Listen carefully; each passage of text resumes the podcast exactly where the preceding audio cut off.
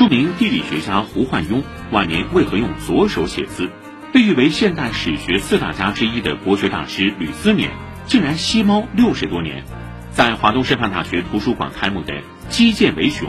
华东师范大学学人手稿文献展中，这些问题都可以找到答案。文汇报说，此次展览遴选六十多位华师大学人的手稿，其中大部分是首次公开，每份手稿都配有作者的照片。在华师大副校长雷启立看来，名家手稿不仅是珍贵文献史料，就高校而言，手稿展的育人功能不言而喻。它是沟通过去与未来、传播学校文脉精神的重要载体，因此抢救学者手稿也是十分有意义且迫切的工作。